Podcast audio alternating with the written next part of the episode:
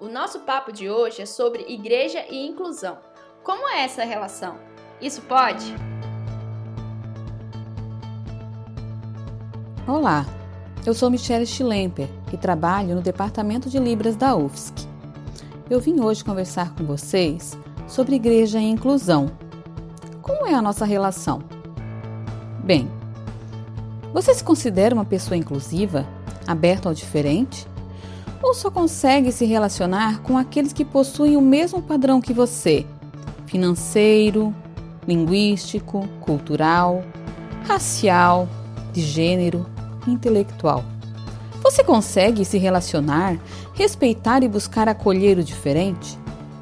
Bem, saiba que Jesus incluía e acolhia aqueles que eram rejeitados pela sociedade de então, como extremistas políticos, cobradores de impostos, mulheres de má fama, doentes, pessoas estudadas, pescadores, mulheres ricas, pessoas atuantes na sociedade de então.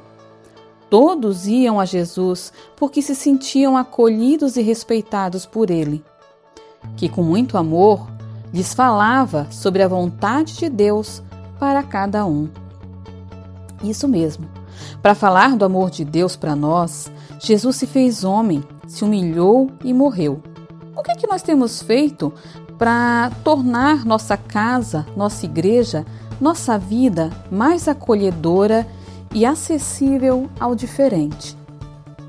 Cegos, pobres, surdos, deficientes intelectuais, deficientes físicos, negros e outros. Eles seriam acolhidos, respeitados por nós? Como?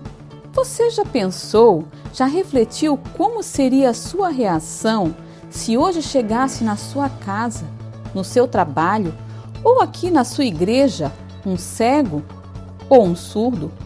Como é que você atenderia esta pessoa? Qual seria a sua reação? Você se afastaria? Ficaria envergonhado? E se fosse alguém com deficiência física ou intelectual? Você ficaria com dó? Com pena? Iria rir? Ficaria apenas observando a reação dessa pessoa? E se fosse alguém muito pobre? Um mendigo, por exemplo?